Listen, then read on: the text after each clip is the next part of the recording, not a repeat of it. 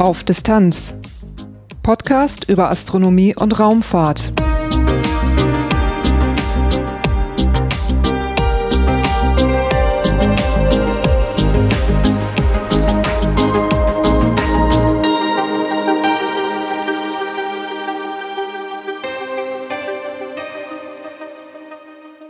Hallo und willkommen bei Auf Distanz.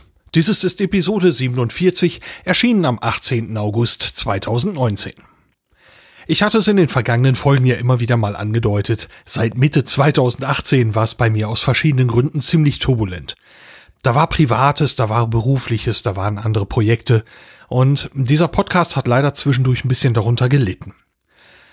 Einige der Episoden sind deutlich später erschienen oder bislang eben gar nicht und eine der Episoden sollte den Internationalen Astronautischen Kongress 2018 behandeln. Ich habe mir in den vergangenen Wochen das Material für diese Episode nochmal durchgehört und finde, die Interviews, die Gespräche, die ich da geführt habe, die sind eigentlich immer noch aktuell. Und in der Zwischenzeit hatte ich damit auch schon begonnen, diese Episode vorzuproduzieren.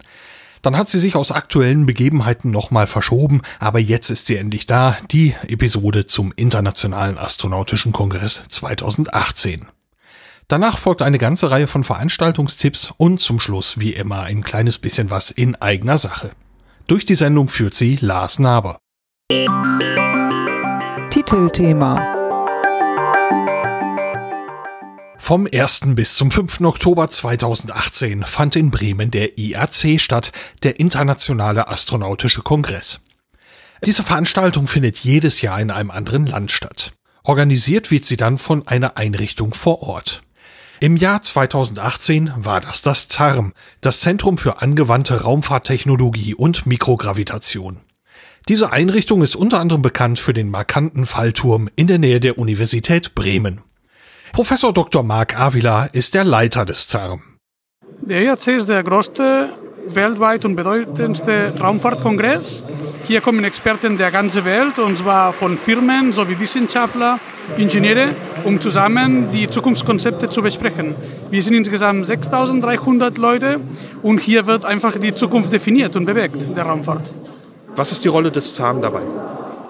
Die Rolle des ZARM ist äh, sicherzustellen, dass alles läuft, dass die Gäste zufrieden sind, dass sie eben Bremen genießen, dass sie die Ausstellung genießen, dass die Vorträge pünktlich laufen, dass wir auch relevante Gäste haben. Das machen wir aber für Team Germany. Also und da sind dabei OHB, Airbus, Ari Ariane Group, MT Aerospace, natürlich Bremen als Stadt und auch vor allem der Deutsche Zentrum für Luft- und Raumfahrt, DLR. Ist das so, dass die IRF auf das ZARM, auf Team Germany zugegangen ist oder bewirbt man sich dafür? Das ist ein bisschen wie Olympia. Man bewirbt sich schon und dann guck mal, manchmal hat man Erfolg, manchmal nicht, wiederholt man die, die Kandidatur und dann, in unserem Fall hat es geklappt. Und wir machen das zusammen mit IAF. Ne? Das muss koordiniert werden, genau. Sind Sie zufrieden mit dem Verlauf des Kongresses bislang? Ja, ich glaube, es äh, es könnte kaum besser sein. Das ist äh, ein super Kongress. Alle Kollegen kommen einfach, die wir kennen, die, die wir nicht kennen, und sagen, toll, großartig, wie, wie das Ganze läuft. Gestern hatten wir hier 13.000 äh, Menschen, inklusive Bremerinnen und Bremer, alle begeistert. Und also, wir hätten uns das wirklich das nicht besser vorstellen können. Können Sie sich vorstellen, das in der Zukunft erneut auszurichten? Ja, natürlich, sicher. Es ist gut, dass wir diese Aufmerksamkeit auf uns bringen. Wir würden das gerne nochmal machen, aber sicherlich dann nicht in den nächsten zehn Jahren. Ja, ein ganz kurzes Wort zu Ihnen. Wer sind Sie? Was ist Ihre Rolle beim ZARM? Ja, ich bin Leiter des ZARMs, also meine Rolle ist sicherzustellen, dass wir unsere Studierenden der Universität Bremen, die Raumfahrt lernen wollen, die sie die beste bestmögliche Ausbildung haben, auch das, das ZARM als Forschungsinstitut tolle Forschung in der Raumfahrt dann macht äh, und auch insbesondere, dass der Fallturm läuft, dass wir Kollegen aus der ganzen Welt zu uns bringen und Experimente in unserem äh, Fallturm machen lassen. Neben der Arbeit am Fallturm in Bremen ist das ZARM auch noch an weiteren studentischen Programmen beteiligt. Eines davon ist die Rakete C4, die mit Paraffin und flüssigem Sauerstoff angetrieben wurde. Diese Rakete war in Folge 9 auch schon Thema in diesem Podcast. Auf dem IAC wurden die aktuellen Entwicklungen vorgestellt. Ich sprach mit Projektmanager Tim Schwentek und Systemingenieur Maximilian Ruhe. In einer Vitrine sehe ich den Namen Zephyr, zumindest den größten Teil davon, auf einem ziemlich verbeulten Stück Metall. Was stellt ihr hier aus? Wir haben hier die Überreste der C41 mitgebracht. Nachdem sie ja im April 2016 erfolgreich geflogen ist, ist sie ja leider nicht ganz so erfolgreich wieder runtergekommen. Und wir haben hier die Tanksektionen mitgebracht, die zerschellt sind leider, die allerdings uns auf jeden Fall viel Aufschluss darüber gebracht haben, was dann genau während des Fluges passiert ist. Und wir haben dann letztendlich nach einer genauen Fehleranalyse ähm, feststellen können, warum unser Bergungssystem nicht funktioniert hat und werden das in der nächsten Rakete dann auf jeden Fall besser machen. Ein anderes Exponat, was wir mitgebracht haben, ist unser Triebwerk der Rakete. Das ist tatsächlich ganz geblieben, nachdem natürlich vorne alles an der Rakete als Crashzone äh, gewirkt hat, ist das Triebwerk dann auch im Ganzen runtergekommen. Das haben wir hier auch nochmal mitgebracht äh, zur Veranschaulichung für die ganzen Besucher der Messe. Ja, in Episode 9, da war am Ende des Interviews eben klar, da war C41 eben noch nicht geborgen worden. Äh, das ist in der Zwischenzeit passiert. Für alle, die das Projekt nicht kennen, was war denn die C4-Rakete? Was war das für ein Projekt? Äh, bei dem C4-Projekt handelt es sich um ein studentisches Projekt an der Universität Bremen, das im Rahmen des DLR-Sternprogramms durchgeführt wird. Ähm, Stern ist ein Programm des DLRs, um, oder für das sich alle Universitäten in Deutschland bewerben können und sie können dabei dann eine eigene Höhenforschungsrakete zusammen mit Studenten entwickeln. Dabei ist der Universität freigestellt, welches Antriebssystem sie verwenden und ob sie einzelne Subsysteme der Rakete selbst entwickeln oder dazu kaufen. Ja, mir war die C4-Rakete damals aufgefallen in einer Pressemeldung, weil sie einen, ja, einen Antriebsstoff benutzt, der jetzt nicht unbedingt alltäglich klingt. Könnt ihr das nochmal beschreiben? Also bei der C4-Rakete handelt es sich um eine Hybridrakete, das heißt, dass Brennstoff und Oxidator in unterschiedlichen Aggregatzuständen vorliegen. In unserem Fall ist der Brennstoff festes Kerzenwachs und als Oxidator nehmen wir flüssig Sauerstoff. Und das Ganze ähm, setzen wir um, indem wir ein druckgefördertes System nutzen und äh, mit Helium dann den flüssig Sauerstoff in die Brennkammer drücken. Die Brennkammer selber besteht im Grunde genommen aus einer großen Kerze, einem Hohlzylinder und die Flamme selber findet dann ähm, Platz an, in, innerhalb dieses Hohlzylinders. Wird dann angezündet und es ist im Grunde genommen eine riesengroße Kerze, die dann ein klein wenig schneller als die üblichen Kerzen, die man sonst auf dem Tisch stehen hat, abbrennt. Ja, es treibt immerhin eine Rakete an und zwar erfolgreich, wie, wie du gerade sagtest. Ähm, was waren denn die Erkenntnisse so jetzt aus dem Flug? Ähm, was hat man daraus gelernt? Wir haben gelernt, dass das Antriebssystem auf jeden Fall funktioniert, dass das Konzept umsetzbar ist und dass wir damit sogar eine sehr gute Performance erzielt haben. Ähm, wir haben auch gelernt, was wir falsch gemacht haben an dem Projekt.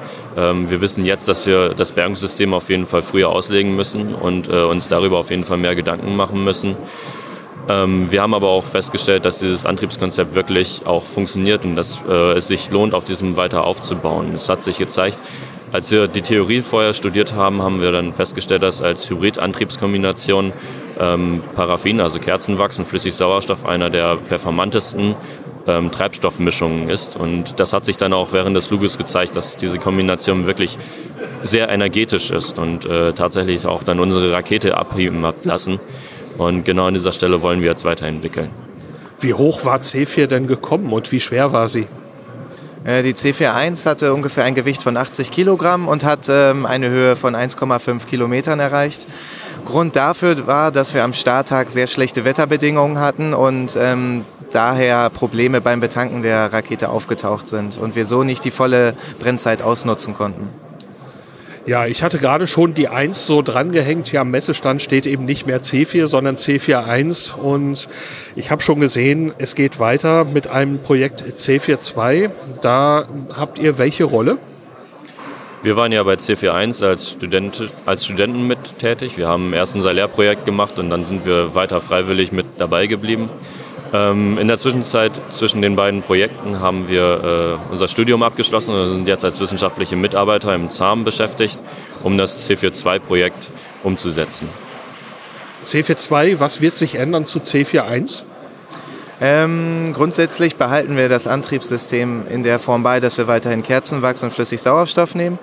Allerdings wollen wir nahezu jedes Subsystem optimieren. Zum Beispiel wollen wir den Schub der Rakete etwas erhöhen oder auch das äh, Strukturgewicht etwas senken. Wird es dabei auch noch weitere strukturelle Änderungen geben? Wird die Rakete größer, schwerer? Gibt es da Änderungen? Grundsätzlich ja. Ähm, die Rakete wird natürlich, da wir mehr Schub erzeugen wollen, auch größer und auch schwerer dadurch. Allerdings wird sie im Verhältnis nicht so viel schwerer, als wir mehr Schub generieren, sodass wir insgesamt deutlich höher mit der Rakete kommen sollten. Was ist denn da so der Plan? Was wollt ihr erreichen? Ähm, wir wollen mit dem Triebwerk versuchen, auf 6,5 Kilonewton Schub im Mittel zu kommen. Die Rakete wird insgesamt, äh, zumindest was die ersten Auslegungen zeigen, 170 bis 180 Kilo wiegen. Und äh, dann wird sie auf, auf eine ausgelegte Flughöhe von etwa 20 bis 30 Kilometern kommen. Was ist das Ziel solcher Projekte? Das Ziel dieses Projektes ist in erster Linie, wie Tim vorhin schon sagte, äh, Studenten auszubilden und äh, Abschlussarbeiten äh, zu zu schaffen und Lehrprojekte umzusetzen, aber auch Studenten für die Raumfahrt zu begeistern und für zukünftige Beschäftigungen in der Raumfahrt vorzubereiten. Für uns selber ist auch das Ziel, dass wir Technologie entwickeln wollen, dass wir das Hybrid Hybridantriebskonzept mit Kerzenwachs und äh, Flüssigsauerstoff so weit bringen wollen, dass man damit tatsächlich auch mal eine Rakete bauen kann, einen quasi Mikrolauncher umsetzen könnte und dafür auf jeden Fall Technologie entwickeln. Wie ist so der Zeitrahmen jetzt für C42?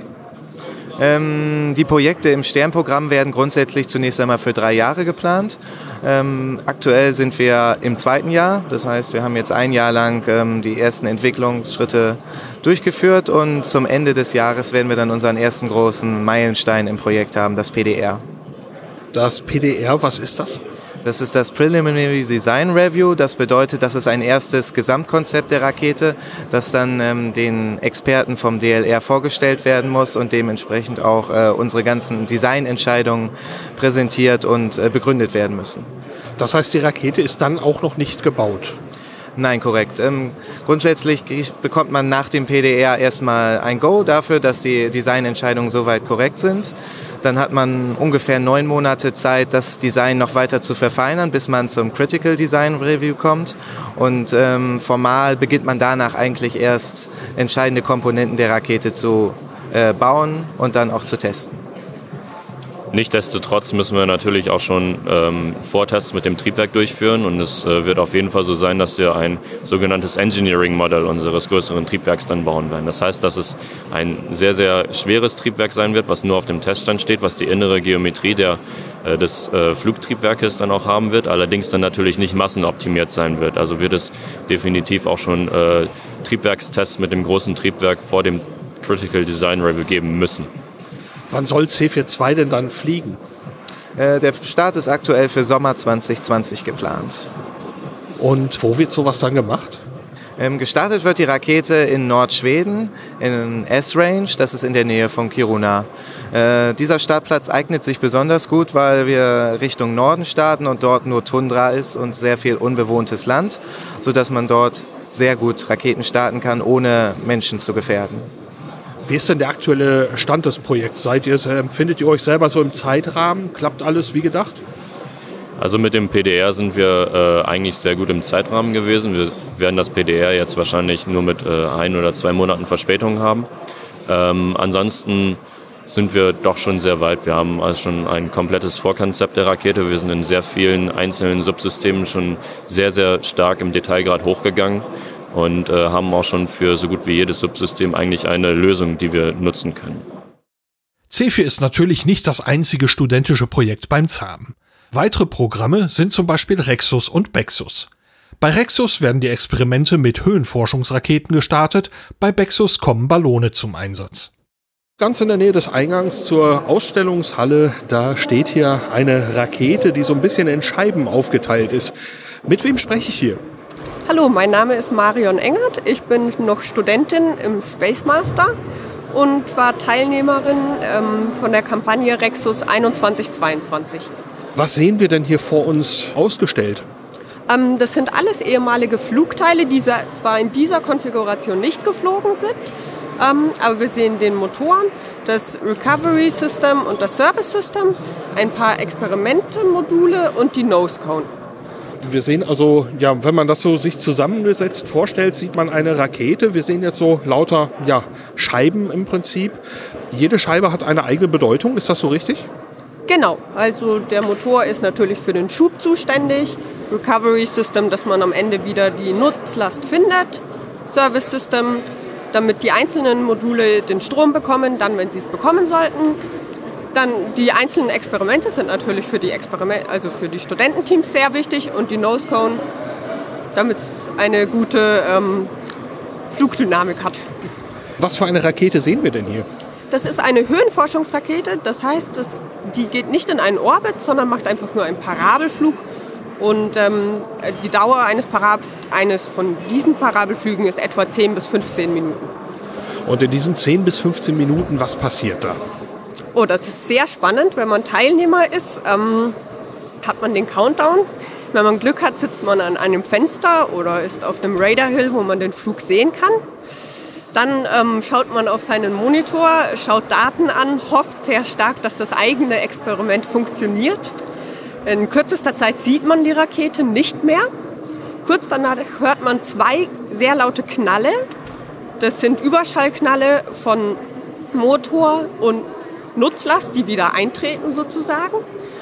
Ähm, und dann beginnt die Zeit, wo man schon ein bisschen aufgeregt ist. Eben hat das Experiment funktioniert, sind die Daten, die man eigentlich erwartet, so ähm, richtig, wie man sie erwartet hat. Ähm, wann kommt die Nutzlast zurück, das eigene System? Es ist super spannend. Werden die Daten übertragen oder in der Rakete gespeichert, also in, im Experiment? Also jedes Experimententeam hat eine gewisse Datenrate, die man ähm, downlinken kann. Das heißt, ein paar Daten bekommt man, aber wenn ähm, manche Experimententeams ganze Videos aufnehmen, kann nicht das ganze gesamte Video gedownlinkt werden, da wäre äh, der Downlink überlastet. Das heißt, nur spezielle Daten können runtergesendet werden. Das ist dann sowas wie Housekeeping-Daten, wie läuft es gerade? Genau, exakt, ja. Was haben Sie denn gemacht bei Ihrem Flug? Wir haben ein Drehratensystem gemacht. Das heißt, ähm, die Rakete ist spinnstabilisiert, also um die eigene Achse dreht sie sich, damit sie ähm, stabilisiert fliegt. Ähm, kurz vor dem Apogeum trennt sich der Motor von der Nutzlast. Nein, erst kommt das Jojo-System, das eben schon einen Teil von dieser Drehrate rausnimmt. Dann trennt sich der Motor. Und jetzt bei genau unserem Raketenflug hat sich der Motor nicht korrekt abgetrennt. Dadurch wurde die Nutzlast wieder extrem aufgedreht. Die anderen Experimente aber an ähm, unserer Nutzlast wollten möglichst keine Drehrate, weil sonst die Experimente nicht funktioniert hätten. Sie hatten bewegliche Teile, wollten Mikrogravität.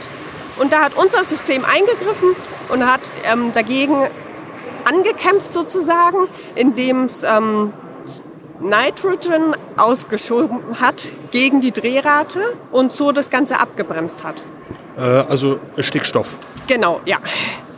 Ähm, abgebremst. Ähm, sehen wir dieses Experiment hier vor uns? Genau, das ist das hier. Wir sehen auf der Unterseite können wir die ganze Elektronikbox sehen. Da ist die gesamte Elektronik drunter. Auf der Oberseite können wir einen Paintball-Tank nehmen. Dadurch, dass das Budget natürlich begrenzt ist, nimmt man am liebsten Teile, die normal erhältlich sind. Paintball-Tanks sind sehr gut ähm, getestet in dem Sinne, ähm, sie sind nicht gefährlich. Menschen tragen sie auf den Rücken, können stolpern, fallen und sie halten trotzdem sehr viel Druck aus. Ähm, und das gesamte restliche System eben außenrum, das ganze Drucksystem mit den ähm, Ventilen und den Düsen und den Düsenstöcken. Ich sehe direkt vor mir hier eine, eine Bohrung, die so ja, fast wie eine Tangente dort drin verschwindet. Ist das eine der Düsen? Genau, das ist eine der Düsen. Das ist natürlich wichtig. Das ist tangential, also zur Tangente parallel verläuft, damit man genau nur diese eine Achse ähm, beeinflussen kann. Genau, die Längsachse der Rakete. Jetzt habe ich aber eben äh, äh, gerade gehört, also die, äh, der Motor hatte sich nicht richtig abgetrennt und äh, hatte ein äh, Rakos, Rakos, wie sprechen Sie es aus? Ich nenne es Raycos, eben von Raid Control System. Hat Raycos denn dann getan, was es tun sollte? Hat es gut funktioniert? Genau, da waren wir ähm, auch etwas überrascht, weil natürlich das ganze System darauf ausgerichtet war, dass ähm, die restliche Drehrate nach dem Jojo-System nur noch weggenommen werden muss. Klar, natürlich hat man es auch auf Worst-Case-Szenarien ausgelegt, ein bisschen stärker zu sein. Aber dass es dann doch so eine starke Drehrate wegnehmen konnte, da waren wir schon sehr stolz danach. Ja, also wenn ich das richtig verstanden habe, war die Drehrate, Sie wollten eine Drehrate äh, kompensieren, aber das, was Sie dann kompensieren mussten, letztendlich war durch diesen Fehler viel höher und es hat trotzdem gut geklappt. Genau, ja. Wie geht es denn damit weiter, mit dem, was Sie dann gemacht haben mit Rakes? Gibt es da irgendwie eine Evolution? Ähm, es ist so, unser Team, die meisten von uns arbeiten jetzt schon oder sind gerade am Ende ihres Studiums. Aber wir wollen, möchten gerne ein Nachfolgerteam haben, das eben das ganze System etwas erweitert. Und zwar in zwei oder drei Achsen, um ähm, die Bewegung stärker beeinflussen zu können. Wie kommt man denn dazu, an so einem Programm teilzunehmen, in diesem Falle Rexus? Bei uns war es ehrlich gesagt so, dass ähm, ein Professor uns darauf aufmerksam gemacht hatte, dass es dieses Rexus-Bexus-Projekt gibt, wo Studententeams daran teilnehmen können, dass es eine total geniale Sache ist, ähm, Hands-on-Projects zu haben, selber zu arbeiten, selber mal das Ganze zu sehen, professionell Hilfe zu bekommen und ähm, diesen ganzen Vorgang mal mitzumachen. Das Rexus-Bexus-Programm ist in Zyklen aufgeteilt, die sich zeitlich überlappen. Bei Erscheinen dieser Folge ist Zyklus 12 in vollem Gange, die nächsten Ballonstarts sind für Oktober 2019 angesetzt, die nächsten Raketen sollen im März 2020 starten. Parallel läuft die Bewerbungsphase für Zyklus 13. Bis zum 14. Oktober 2019 können noch Experimente vorgeschlagen werden. Höhenforschungsraketen kommen auch abseits des Rexus-Programms zum Einsatz. Eine davon transportierte das Experiment Maius 1. Jens Grosse hielt auf dem IAC am Stand der Uni Bremen einen Vortrag über dieses Experiment. Ich bin äh, der Systemingenieur gewesen für diese äh, Sounding Rocket Mission, also Höhenforschungsraketenmission, äh, in der halt dieses erste Bose-Einstein-Kondensat äh, im Weltall erzeugt wurde. Ja, äh, wenn man jetzt ganz vorne anfängt, was ist denn ein Bose-Einstein-Kondensat?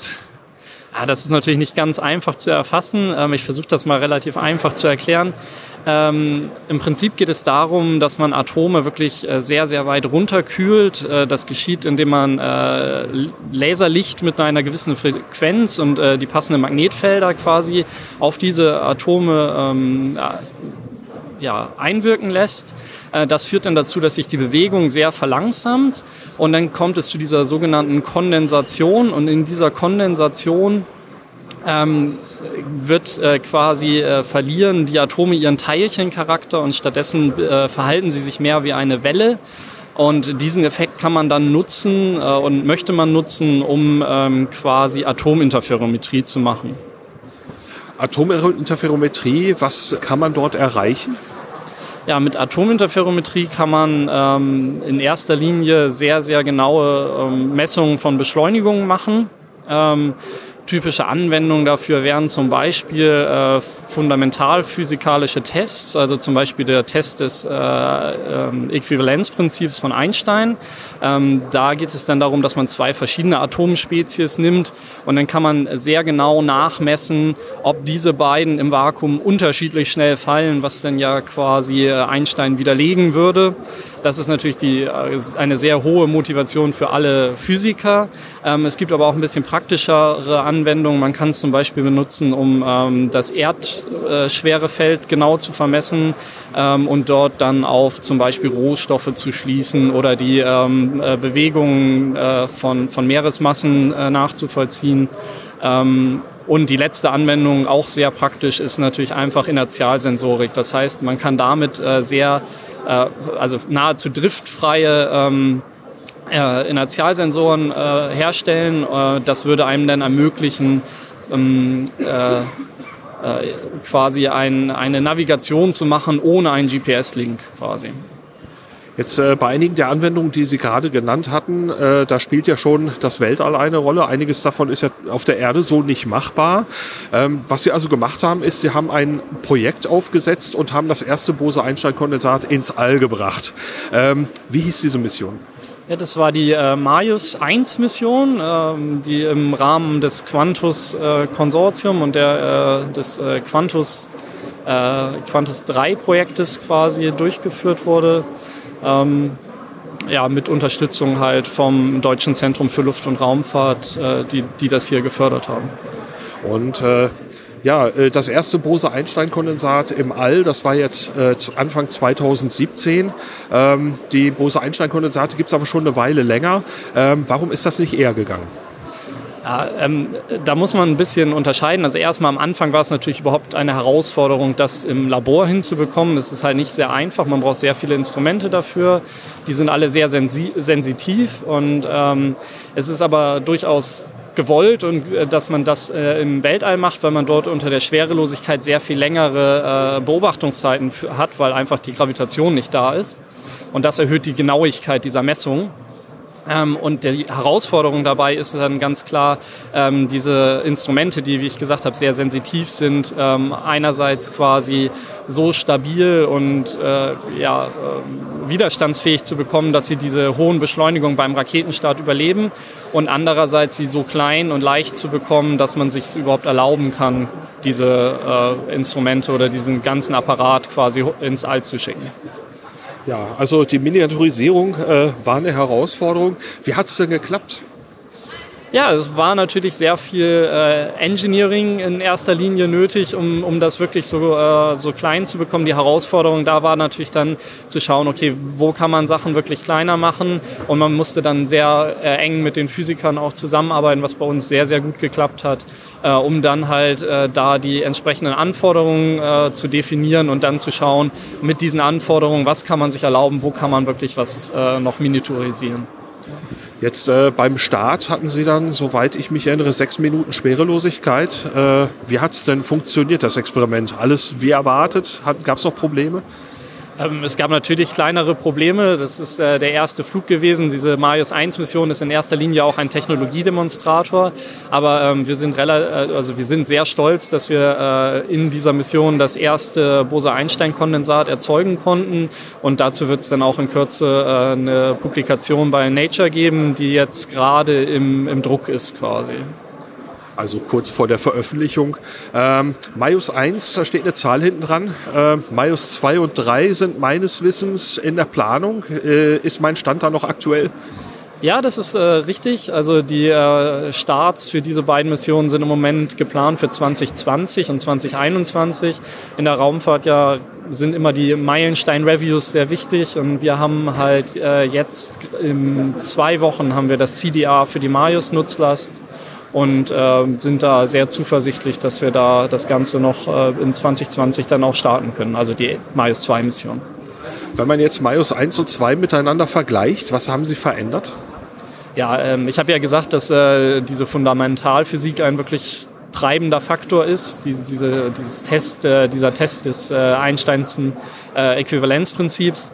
Ähm, und äh, um das jetzt weiter in diese Richtung zu treiben, haben wir jetzt zwei atomare Spezies an Bord. Das heißt, wir hatten in äh, Marius 1 nur Rubidium 87 und jetzt in äh, Marius 2 werden wir zusätzlich noch Kalium hinzunehmen als äh, Spezies, sodass wir dann auch ähm, quasi mit beiden Spezies schon mal im Weltall gearbeitet haben und auch da die äh, Interferometrie dann vorangetrieben haben. Äh, kann man das also so sehen, dass die Tatsache, dass Sie also das äh, Bose-Einstein-Kondensat im All erzeugen, Ihnen jetzt ermöglicht, mit diesem Kondensat dann eben ex neue Experimente überhaupt zu machen? Das, das Bose-Einstein-Kondensat ist in dem Moment das Werkzeug für Experimente?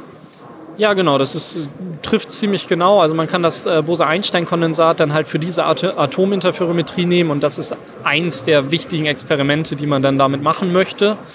Und äh, wenn, wir das, wenn uns es dann gelingt, das für beide, ähm, beide Spezies quasi äh, nachzuweisen, ist das schon ein großer Schritt weiter zu diesem Test des äh, Äquivalenzprinzips. Äh, welche Einrichtungen sind beteiligt an diesem Projekt?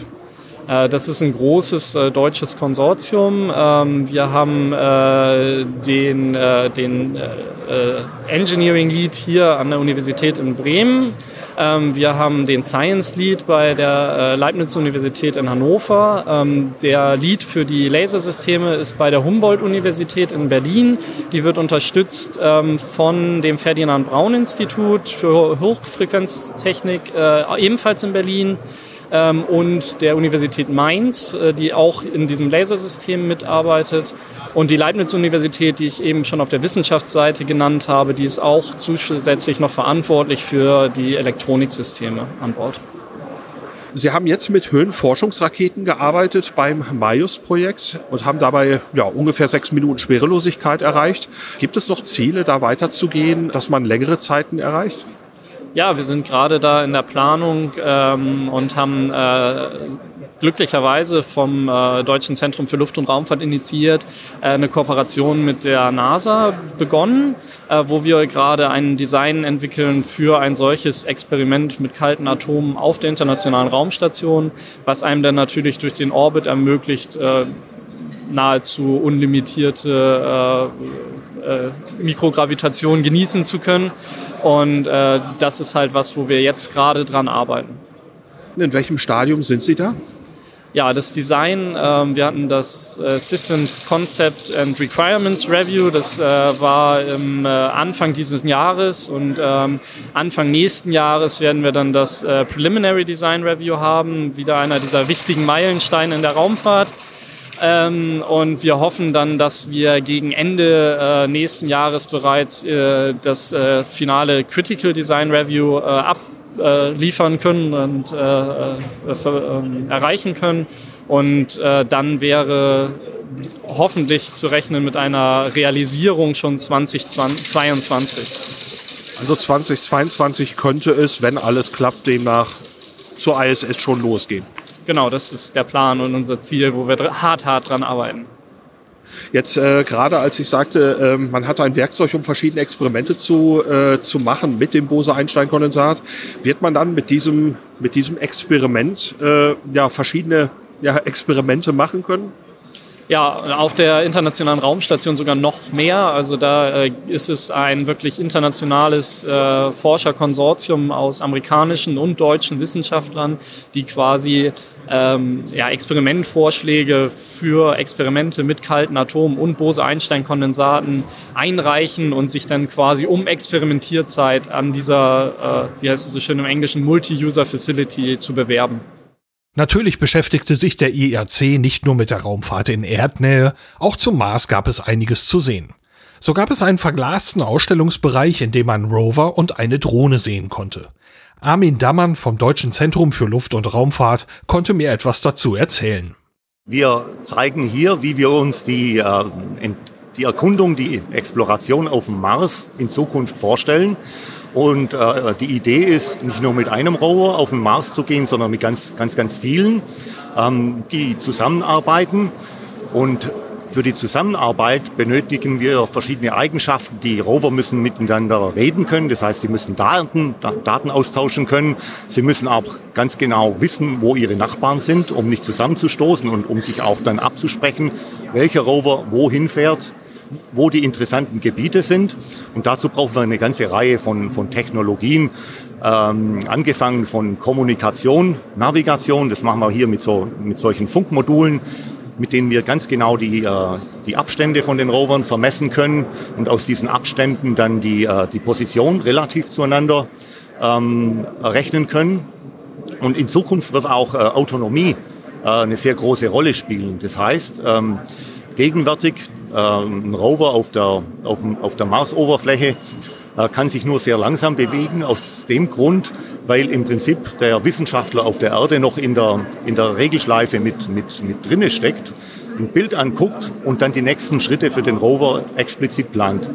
Und in Zukunft soll das automatisch von, vonstatten gehen, äh, sodass der, ähm, der Wissenschaftler auf der Erde im Prinzip nur, nur noch äh, Kommandos gibt, fahr von von, der, von, von, dem, von dem Länder zu einer gewissen interessanten Stelle, hol eine Probe und bring sie zurück. Und alles, alle, alle die Schritte dazwischen, die muss der Rover oder die müssen, müssen, die müssen die Rover dann selbstständig äh, erledigen können. Das heißt, ihre Umgebung wahrnehmen, wahrnehmen, wo sind Hindernisse, wo ist ein sicherer Weg, um zu diesem Explorationsgebiet äh, zu fahren. Und all diese Technologien, die sehen wir hier an, an, diesen, an, an diesem Stand und in, in diesen Demonstrationen. Das heißt, es, diese Rover nehmen ihre Umgebung wahr, planen dann ihre Schritte selbstständig, um dann dieses Ziel, ähm, eine Bodenprobe beispielsweise zu, äh, zum, zum Analyselabor zu bringen, äh, zu erreichen. Ja, jetzt habe ich gesehen, an diesem großen, ich nenne es mal äh, Glaskasten, ist so eine Ecke hinten ein bisschen abgetrennt und es sieht ein bisschen aus wie ein Kontrollzentrum. Richtig, richtig. Von dort aus ähm, ähm, steuern wir im Prinzip die ganzen Systeme. Man muss die Systeme natürlich auch erstmal ins Laufen bringen. Da stecken eine ganze Menge an, an, an Rechenleistung auch, auch mit, mit drinne. Und ähm, das muss ähm, erstmal überwacht werden, damit hier nicht, äh, nicht, nicht was Größeres ähm, einfach passiert, damit wir nicht, äh, nicht doch noch gegen einen, einen Stein ähm, fahren, aus, aus verschiedenen Gründen, weil beispielsweise doch noch vielleicht ein Fehler im System ist. Ähm, aber ähm, auch hier sieht man dann im Prinzip ähm, die Kollegen ähm, dann die, ähm, die Rover dann letzten Endes äh, auf der höheren Ebene ähm, wie, wie, sie, wie, wie sie die äh, Rover auf der höheren Ebene dann äh, kontrollieren. Jetzt äh, habe ich heute hier, meine ich, aus dem Kasten auch mal ein Brummen gehört. Äh, da Sie nicken. Äh, was war das? Ja, das ist eine Drohne. Und zwar ähm, auch eine Drohne kann zu einem, zu einem Team an Robotern gehören. Und Sie können sich ja vorstellen, ähm, ich hatte vorhin die äh, Umgebungswahrnehmung äh, erwähnt. Ähm, das kann eine Drohne vielleicht aus der Luft ähm, viel, viel besser machen. Ja? Das heißt Kartografieaufgaben quasi. Genau, genau. Die wird dann die Rover in der, in der, in der Kartenerstellung dann, dann unterstützen, äh, sodass die ihre, ihre Umgebung weiträumiger und auch genauer äh, einfach wahrnehmen können. In welchem Stadium würden Sie diese Technologien jetzt einschätzen? Man ist ja mit Sicherheit noch lange nicht so weit, dass man damit theoretisch fliegen könnte. Ähm, gibt es da irgendwelche Zeiträume, wo Sie sagen, bis dahin würden wir gerne so etwas ja, startklar haben? Ja, also eine, eine, konkrete Mission ist jetzt noch nicht am, am, am, Start sozusagen. Das heißt, es wird schon noch äh, Jahre dauern, äh, bis wir sowas letzten Endes auch in, in Weltraum bekommen, ähm, wo wir ähm, auch dran arbeiten, ist diese Art von Technologien ähm, auch auf der Erde natürlich äh, anzuwenden, was, wo wir jetzt, äh, wo ich jetzt einen Eindruck habe, das könnte in kürzeren Zeithorizonten äh, geschehen, zum Beispiel zur Erkundung der Tiefsee, wo man ähnliche Probleme hat. Ein Mensch kann sich, kann man dort nicht, nicht hinschicken. Ähm, das heißt, auch dort wird man mit, äh, mit äh, robotischen Systemen arbeiten müssen. Und äh, auch die Tiefseeforscher Forscher, ähm, sind daran interessiert, ihre äh, Umgebung großräumig und sehr schnell ähm, zu erkunden, zu kartografieren. Ja, sowas wie GPS oder so funktioniert ja da unten eben nicht. Sie müssen also im Prinzip ein eigenes Navigationssystem schaffen. Richtig, richtig. Sowohl auf Mond und Mars ähm, haben wir ja kein Satellitennavigationssystem, auch in der Tiefsee. Ähm, ähm, funktioniert GPS nicht. Äh, die äh, elektromagnetischen Wellen penetrieren das, äh, das Wasser nicht, nicht so tief. Das heißt, auch da musste man seine eigenen Navigations- und Kommunikationsmöglichkeiten, ähm, seine Infrastruktur selber, selber mitbringen. Was ist Ihre eigene Rolle in diesen Projekten? Meine Rolle ist äh, jetzt in der Kommunikation in, und in der Navigation. Das heißt, wir entwickeln diese Funkmodule, mit denen die, äh, diese Roboterschwärme miteinander kommunizieren können und mit denen sie äh, auch navigieren können. Neben der Forschung ist natürlich auch die kommerzielle Raumfahrt beim IAC stark vertreten. Viele Unternehmen bieten viele unterschiedliche Produkte und Dienstleistungen an. So waren dort auch die PT Scientists vertreten, um die es hier in Folge 45 ging. Aber beim IAC zog ein Stand meinen Blick sofort an. Hier standen nämlich Sojus-Modelle, wie ich eines letztes Jahr in Baikonur gekauft hatte. Und ich bin hier bei einem Messestand stehen geblieben. Dort stehen auf den Tischen jede Menge Raketenmodelle von Proton- und Sojus-Raketen. Und es gibt auch sonst viel zu sehen. Ich habe mir einen Gesprächspartner gesucht. Mit wem habe ich das Vergnügen? Ähm, ja, mein Name ist Walter Ballheimer. Ich bin äh, Geschäftsführer der Firma German Orbital Systems und äh, Vice President der ECM Space Technologies GmbH. Das sind zwei Firmen, die in Berlin äh, ansässig sind und sich äh, ja im weitesten Sinne mit allem beschäftigen, was so die, der New Space-Bereich zu bieten hat. Also angefangen bei kleinen Satelliten, die wir herstellen und äh, endend mit Startdienstleistungen auf diversen Raketen, von denen hier auch einige Modelle rumstehen, wie Sie festgestellt haben. Ja, äh, bei den Startdienstleistungen frage ich direkt mal nach, was kann man sich darunter vorstellen? Ja, unsere Kunden ähm, bauen für gewöhnlich ihre Satelliten selbst, haben dann einen kleinen Satelliten. Ähm, also nicht das, was man sich üblicherweise unter einem Satelliten vorstellt, sondern eher etwas in der Größe eines Schuhkartons. Ähm, und müssen das ja irgendwie in den Orbit bringen. Das geht ja nicht einfach so. Man braucht dafür eine Rakete und eine große Rakete ist für so einen Satelliten schlichtweg zu teuer. Deswegen fliegen diese Satelliten immer Huckepack. Das heißt, es gibt eine Hauptnutzlast, die diese Mission begründet und bezahlt. Und zusätzlich packt man so viele wie möglich von diesen kleinen Satelliten auf diese Rakete. Und wir verkaufen und vermitteln diese Mitflugplätze. Ja, und dafür werden auch diese blauen äh, Container hergestellt, die zur Separation dieser sekundären Nutzlasten im Orbit genutzt werden. Ja, diese blauen Container, ich möchte das mal eben ungefähr beschreiben. Äh, man kennt so ungefähr diese Klappkisten, äh, die man für die Einkäufe benutzt. Ein bisschen kleiner als die kann man sich die vorstellen. Man sieht da drin einen Federmechanismus und es wird auch vorgeführt, dass man in diese Behälter etwas hineinschieben kann. Das sind dann die eigentlichen Satelliten. Genau, also ähm, es wurde 2001 wurde der sogenannte CubeSat-Standard eingeführt. Ähm, das sind würfelförmige Satelliten mit einer Kantenlänge von 10 mal 10 mal 10 Zentimetern. Das nennt sich dann ein, ein Unit. Ja, und Vielfache von diesen Units, also entsprechend 3U oder 6U, sind dann größere Satelliten dieses Formats. Die eigentliche Revolution daran äh, ist die Standardisierung des Separationssystems. Ja, das bedeutet, solange der Kunde seinen Satelliten nach diesem Format baut, ist es völlig egal, was drin ist. Das passt zu unserem Separationssystem. Unser Separationssystem im Wesentlichen ist einfach nur eine Feder in, im Inneren eines Metallcontainers, die im Orbit ausgelöst wird und den Satelliten rausschiebt. Ja? Und dadurch, dass es ein geschlossener Container ist von allen Seiten, ist dem Betreiber des, der Trägerrakete relativ egal, was mit dem Satelliten da drin passiert während des Starts. Ja, ob der vielleicht kaputt geht oder zerfällt oder ähnliches. Dadurch werden die Anforderungen an das Testen und Qualifizieren des Satelliten deutlich kleiner. Und das ermöglicht Firmen, die nicht die Kapazitäten haben, wie zum Beispiel Airbus oder ähnliches, mit weniger Ressourcen, weniger Manpower und in, in kürzerer Zeit Satelliten herzustellen und ermöglicht eigentlich diese New Space-Revolution, die wir gerade beobachten auf dem Markt. Das bedeutet auch, dass der Satellit in dem Deployer, wenn er in der Rakete läuft, also keiner, äh, keinen eigenen Kontakt mit der Rakete hat. Ist das richtig so? Ja, das ist richtig. Der ist komplett abgekoppelt. Der muss auch aus sein. Das heißt, der hat äh, solche kleinen Deployment-Switches. Da sind zwei kleine Schalter, die, wenn er in dem, Satellit, äh, in dem Deployer drin ist, gedrückt sind und den Satelliten stromlos machen. Ist also aus und hat keinerlei äh, elektrische Interfaces mit der Rakete. Genau. Das wird auch zur Sicherheit gemacht, damit es keine Interferenzen gibt. So ähnlich wie das Handy müssen Sie ja auch in Flugmodus schalten, wenn Sie in den Flieger äh, einsteigen. Und äh, ja, genauso ist das hier. Und bis zu 30 Minuten nach dem Auswurf muss der Satellit auch ausbleiben. Also jegliche Funkverbindungen müssen unterlassen werden, damit in der Nähe der Oberstufe keine Interferenzen passieren. Gut, da läuft also im Prinzip so eine Art Zeitschaltuhr genau. in dem Satelliten. Genau, also nach, sobald diese Deployment-Schalter, von denen ich gerade gesprochen habe, entlastet werden, geht ein Timer an, der zählt dann runter und nach 30 Minuten aktiviert er alle Systeme, unter anderem die Funkgeräte und man kann Kontakt mit dem Satelliten aufnehmen. Ist denn die Kraft, mit der der CubeSat aus dem Deployer ausgestoßen wird, auch äh, standardisiert oder hat man da Wahlmöglichkeiten? Naja, also das, äh, die, die Federn in den äh, Containern werden immer an die jeweilige Satellitenmasse angepasst. Das heißt, wir wissen, was für ein Kunde integriert werden soll, in welchen Slot und äh, wir kennen die Masse des Satelliten und wir passen die Federkraft so an, dass die Ausstoßgeschwindigkeit bei 1,4 Metern die Sekunde liegt.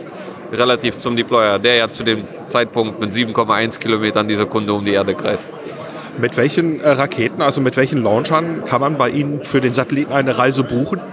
Die meisten Kunden greifen äh, weiterhin auf die altbewährte Soyuz-Rakete zurück, äh, die dann äh, wahlweise von Baikonur oder Vostochny startet.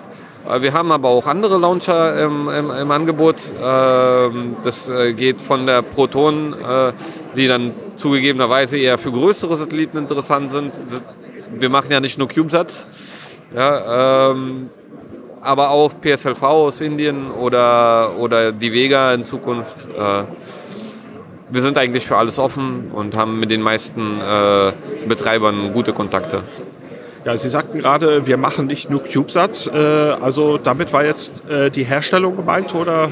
Ja, damit waren in erster Linie die Launch Services gemeint. Das heißt, wir haben durchaus auch Kunden, äh, die im Bereich der 100 Kilo und mehr liegen. Zum Beispiel haben wir äh, in diesem Jahr den Flying Laptop der Technischen Universität äh, Stuttgart äh, mit, mit 100 Kilogramm äh, gestartet.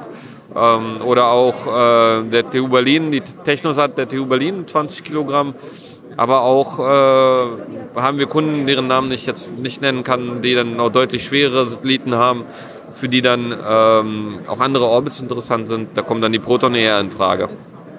Aber wir selbst stellen auch Satelliten her, die über das CubeSat-Format hinausgehen. Das ist dann die äh, GOS? Genau, das ist dann die GOS. Das ist unsere zweite äh, Sparte, äh, die sich auf Satellitenherstellung und Technologie für Raumfahrt im weitesten Sinne spezialisiert. Also die machen äh, nicht nur Satelliten, sondern zum Beispiel auch diese ähm, Deployment Control und äh, Separation Sequence Management Units, langer Name. Aber das sind die Einheiten, die im weitesten Sinne wie ein Hub äh, die Signale des Launch Vehicles vervielfachen und die Separation vieler Satelliten steuern, äh, damit man zum Beispiel eine Konstellation im Orbit äh, deployen kann. Ja, ich habe äh, gesehen, Sie haben ja auch eine, eine Vitrine stehen, in der Komponenten sind, also richtig elektronische Komponenten auf Platinen. Äh, was hat es damit auf sich? Das sind alle Subsysteme für CubeSat, ähm, die standardisiert sind als ein, so eine Art Building Block System ja, wie der Querbaukasten bei VW im Wesentlichen. Damit kann man äh, verschiedene Satellitenmodelle zusammensetzen, ohne, ohne die Komponenten neu entwickeln zu müssen. Das sind alles Eigenentwicklungen. Darunter sind Bordcomputer, Energieversorgungssysteme, Solararrays, die wir auch im Hause zusammensetzen, aber auch Sensoren für die Lageregelung, wie zum Beispiel Sonnensensoren, äh, die dann die relative Ausrichtung des Satelliten zur Sonne bestimmen können äh, und andere Komponenten. Das äh, haben wir alles bei GOS im Laufe der letzten vier Jahre entwickelt und bieten das jetzt auf dem Markt an. Ja, Sie bieten es an, das heißt, ich kann als Kunde zu Ihnen kommen und sagen, ich brauche einen Satelliten. Sie können entweder den Satelliten komplett äh, bei uns erwerben, den wir dann auf Ihre Nutzlast zuschneiden, die Sie dann haben. Wir können auch eine Nutzlastherstellung vermitteln, je nachdem, was Sie haben möchten. Ob das jetzt etwas für Kommunikation sein muss oder ob das etwas für Remote Sensing sein soll, äh, haben wir da Verbindungen. Aber wir spezialisieren uns hauptsächlich auf den Satellitenbus. Ähm, aber Sie können natürlich auch bei uns die Komponenten einkaufen, alle oder einzelne und äh, den Satelliten selber bauen oder den Bau woanders in Auftrag geben. Gut, und dadurch, dass das eben so standardisiert ist und äh, eben den Kontakt mit der Rakete nicht braucht, ähm, ist das, ja, ist die Vorstufe, ist, ist ins All zu bekommen, deutlich vereinfacht worden. Genau, also jetzt heutzutage dauert so eine Satellitenentwicklung äh, from scratch, also von, von, von der ersten Idee, ja, ein Jahr muss man eigentlich äh, inzwischen hinkriegen, um konkurrenzfähig bleiben zu können. Das ist gewaltig, äh, also gewaltig schnell gegenüber Zeiten, die man schon mal hatte. Ähm, jetzt haben Sie ja auch Modelle von, äh, nein, nicht Modelle, sondern ja, Zweitgeräte von CubeSats hier auf, am Stand, ähm, eben in diesem Raster 10x10x10. Ähm, die sehen natürlich, wenn man sie so sieht, jetzt erstmal nicht, nicht besonders groß aus. Äh, was leisten die? Das hängt davon ab, äh, wie gesagt, natürlich sind äh, diesem Format Grenzen gesetzt. Äh, es sind mehrere Bottlenecks. Einmal hat man natürlich nicht so viel Energie zur Verfügung, einfach durch die begrenzte Fläche der Solararrays. Äh, das äh, begrenzt die Anzahl der An Anwendungen, die wir damit machen können. Wir können also jetzt nicht so einen hyperspektralen Imager draufpacken, der dann 20 Watt braucht äh, kontinuierlich, sondern sind da ein bisschen begrenzt. Aber wir können dennoch äh, recht vernünftige Erdbeobachtungen damit machen, mit äh, Spiegelteleskopen, die dann eingebaut werden, etwa die Hälfte dieses Volumens verbrauchen. Äh, damit erreicht man Auflösungen von 5 Metern und ein bisschen besser sogar. Das ist möglich, aber vor allem auch, äh, was wir jetzt mit den nächsten Satelliten machen, äh, kann man Kommunikationsnutzlasten fliegen.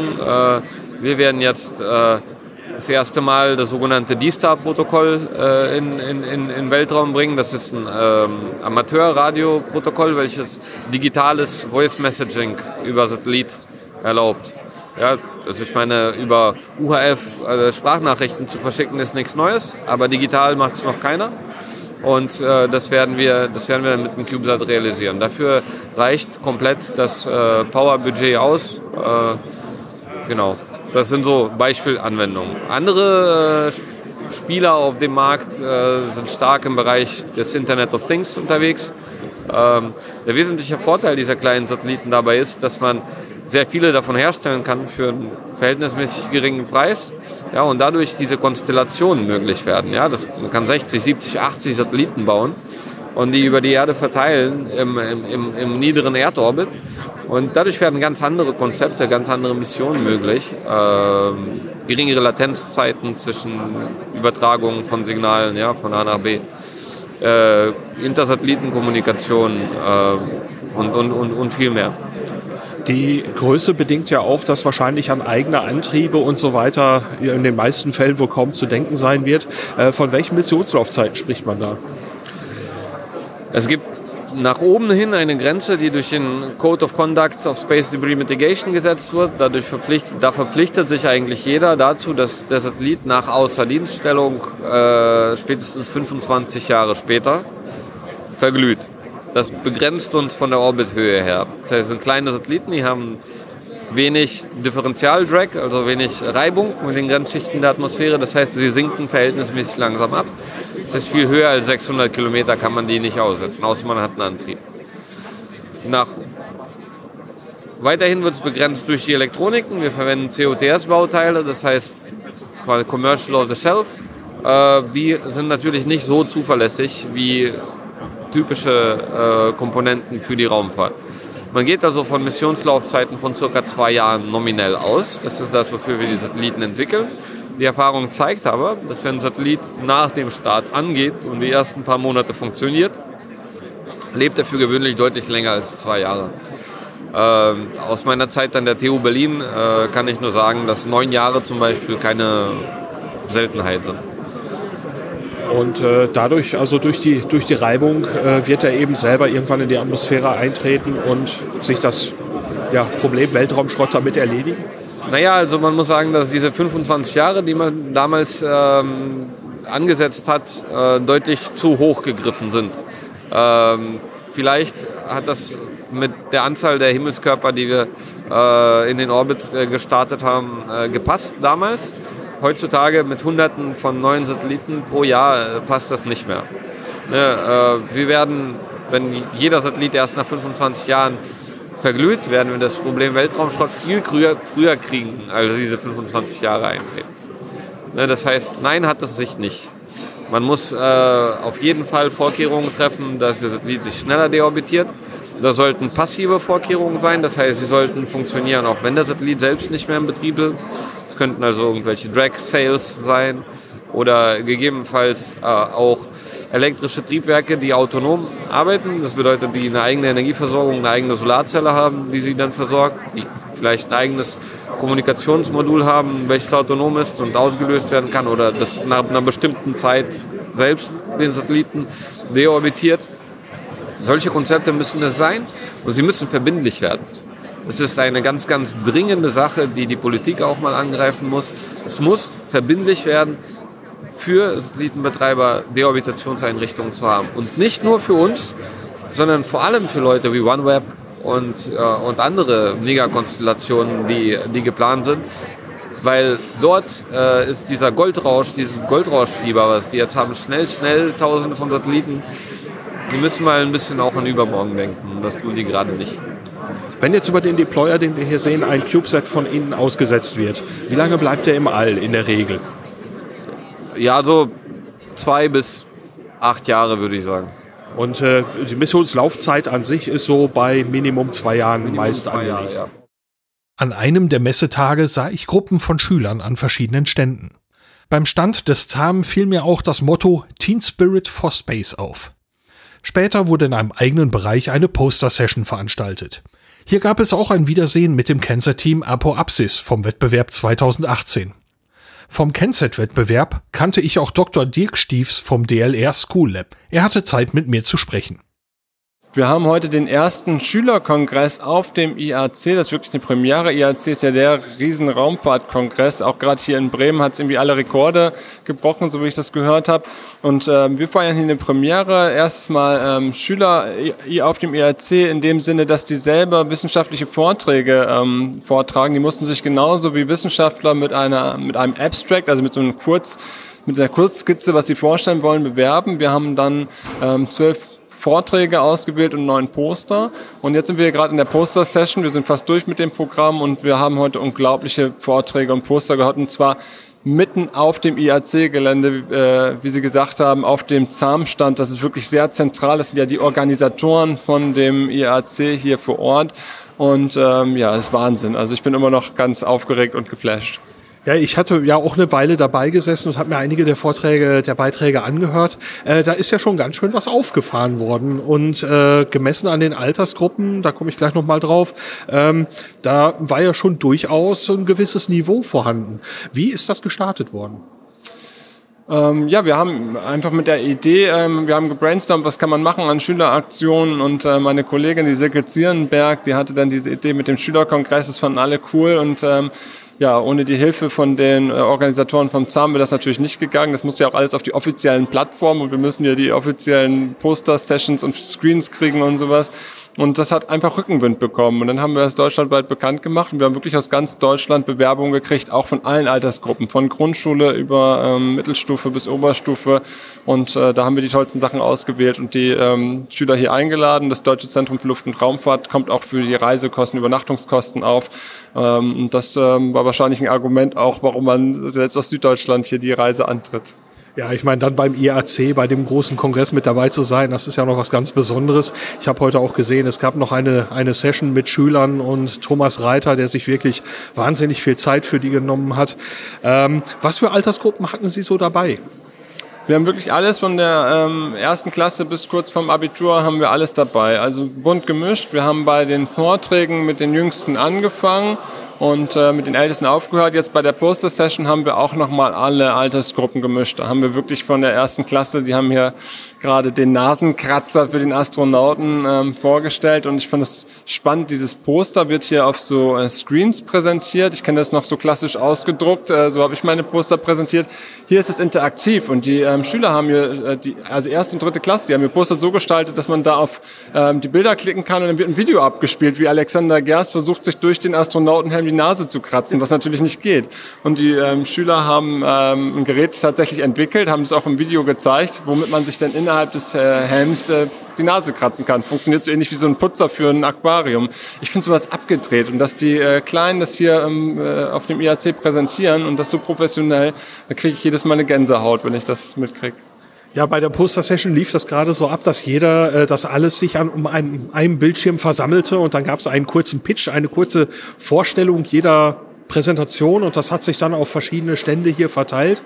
Und äh, schon da fand ich es also verblüffend, äh, mit welcher Souveränität da teilweise vorgegangen wurde und ähm, wie elegant auch die, die Poster gestaltet waren. Äh, da ist ja schon ordentlich was dabei.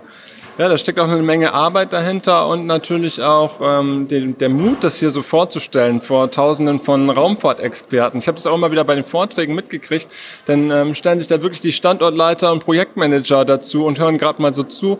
Und ich habe auch immer wieder hinter den Kulissen äh, tolles Feedback gekriegt. Also das ist äh, sowohl fachlich als auch von der Art und Weise, wie die präsentiert haben, das auf einem sehr hohen Niveau ist. Da meinte ein Kollege aus der Raumfahrtindustrie, das hätte fast ein Werbevortrag für deren nächsten Satelliten sein können. Das hätte man nur noch so im letzten Satz einblenden müssen und dann wäre das perfekt gewesen. Also das ist äh, ein tolles Feedback, wenn man das von den Profis hört. Gab es thematisch irgendwelche Vorgaben oder Einschränkungen? Nein, es sollte natürlich mit Raumfahrt zu tun haben, aber wir haben es bewusst nicht eingeschränkt, einfach das von einer verrückten Idee bis zu einer ähm, ähm, bis zu einer Arbeit für die Schule, also oder Jugend forscht oder was auch immer, was ausgereift ist, alles konnte dabei sein und das hat sich auch gelohnt. Also wir haben von tollen kreativen Ideen bis zu wirklich fachlich ausgereiften Sachen oder auch ähm, experimentell aufwendigen Sachen. Wir haben hier Raketentreibstoffe gehört und Raketentriebwerktests und sowas und da bin ich selber immer wieder überrascht, was Schüler so einfach aus Motivation auf die Beine stellen. Nehmen Sie daraus so irgendwas mit an Ideen, vielleicht für weitere Aktionen? Ja, also bei den einzelnen Vorträgen habe ich schon ähm, viele Ideen bekommen und auch so Anregungen, okay, was kann man überhaupt machen, mit welchen Schülern in welchem Alter. Das ist natürlich hier auf einem sehr hohen Niveau. Ähm, was ich aber besonders toll finden würde, wenn der, dieses Format des Schüler-IACs sich, ähm, äh, sich erhält, dass die Nächsten das übernehmen. Und da hatten wir schon äh, Gespräche geführt und die waren alle sehr interessiert. Also nächstes Jahr ist es dann in ähm, Washington in den USA und dann in den Vereinigten Arabischen Emiraten in zwei Jahren. Und die haben sehr genau hingeguckt und ich hoffe, dass es ein Format ist, was übernommen wird, weil also aus meiner Perspektive war das ein Volltreffer heute. Ja, also ich bin auch ganz begeistert. Ich werde gleich auch noch mal äh, ein paar der Präsentationen, die ich noch nicht gesehen habe, mir noch mal ansehen. Da kann ich nur wünschen, dass Sie einen neuen tollen Programmpunkt geschaffen haben, auch für zukünftige IACs. Vielen Dank für Ihre Zeit. Ja, gerne, freut mich. Soweit mein Rückblick auf den Internationalen Astronautischen Kongress. Wie immer gibt es auf der Homepage zu vielen hier genannten Punkten weiterführende Links. Der IAC 2019 findet in Washington statt und läuft vom 21. bis zum 25. Oktober 2019. Über den Kennset-Wettbewerb und den Vorgang des CEFE-Projekts beim ZAM wird es recht kurzfristig hierbei auf Distanz neue Dinge zu hören geben. Veranstaltung Die Termine dieses Mal stammen aus dem Veranstaltungskalender der Vereinigung der Sternenfreunde. Los geht's mit der BAV Beobachtungs- und Urlaubswoche 2019. Die findet statt vom 24. August bis zum 1. September in der VDS Sternwarte in Kirchheim in Thüringen. Diese Veranstaltung widmet sich der Beobachtung von veränderlichen Sternen. Beobachterische Anfänger können zusammen mit geübten Beobachtern den Einstieg wagen und außerdem dabei Urlaub und Geselligkeit genießen. Eigene Ausrüstung kann mitgebracht werden, es stehen aber auch Einrichtungen vor Ort zur Verfügung. Dann gibt es Ende August, Anfang September eine ganze Reihe von Teleskoptreffen. Bei diesen kommen meist astronomiebegeisterte Menschen zusammen und bringen oft auch eigene Geräte mit. Man beobachtet gemeinsam, es wird fotografiert und man tauscht Erfahrungen aus. Oft gibt es auch noch zusätzliche Programmpunkte wie Exkursionen, Vorträge oder Workshops. Es folgt nun eine ganze Reihe solcher Termine. Links zu den Veranstaltungen mit den weiteren Informationen gibt's in den Infos zu dieser Episode auf der Podcast-Homepage unter aufdistanz.de. Los geht's mit dem 17. Amateur-Teleskoptreffen Burgwald, kurz ATB. Das findet statt vom 27. August bis zum 1. September in Woratal im Ortsteil Hertingshausen. Vom 29. August bis zum 1. September gibt es das 12. Hunsrücker Teleskoptreffen, kurz HUT. Das findet statt auf einem Sportplatz in Perscheid im Hunsrück. Dann gibt es die 18. Astronomietage Miras Teilers. Die finden statt vom 29. August bis zum 1. September in der Sternwarte Miras Teilers in Fallera in Graubünden in der Schweiz. Ebenfalls vom 29. August bis zum 1. September ist das Bayerische Teleskopmeeting 2019. Das findet statt auf dem Osterberg in Pfünz. Und nochmal zum gleichen Termin, 29. August bis 1. September, da ist das 10. Mecklenburger Teleskoptreffen, kurz MTT. Das findet statt am Gardasee bei Lohmen. Nochmal vom 29. August bis zum 1. September, da findet statt das 10. St. Andreasberger Teleskoptreffen, kurz Stadt. Das ist dann an der Sternwarte St. Andreasberg in St. Andreasberg. Vom 30. August bis zum 1. September gibt es dann den 9. Westhaveländer Astrotreff, kurz WAT. Der findet statt auf dem Sportplatz Gülpe in Havelauer im Ortsteil Gülpe. Soweit die Astro- und Teleskoptreffen. Dann geht es noch weiter mit einer internationalen Veranstaltung, nämlich das 38th European Symposium on Occultation Projects, kurz ESOP. Das findet statt vom 30. August bis zum 1. September im Observatoire de Paris in Frankreich. Bei dieser Veranstaltung geht es um Okkultationen. In der Astronomie bedeutet das Bedeckungen und Verfinsterungen. Beim ESOP gibt es zahlreiche Vorträge zu diesem Thema, die sich unter anderem mit Beobachtungstechnik beschäftigen. Auf Distanz ganz nah. Das war's für diese Ausgabe von Auf Distanz. Durch die Sendung führte sie Lars Naber. Vielen Dank auch dieses Mal an Ralf und Sven für die finanzielle Unterstützung und auch vielen Dank für neue Bewertungen bei iTunes. Da war nun auch eine nicht ganz so gute dabei, aber ich arbeite immer daran, dass es besser wird und auch der Veröffentlichungszyklus soll natürlich wieder regelmäßiger werden. Für das Feedback aber vielen Dank. Dann steht das Chaos Communication Camp an und zusammen mit einigen anderen Podcastern werde ich auch dort dabei sein. Wer mal Lust hat, ein bisschen zu plaudern, wir sind im Village 528 Hertz und wir haben Kaffee da. So viel zu dieser Episode. Das Thema der nächsten Episode steht noch nicht endgültig fest, aber es könnte um die Raumsonde Bepi Colombo gehen. Die ist im Moment auf dem Weg zum Planeten Merkur. Bis dahin, danke fürs Reinhören und bis bald. Thank you.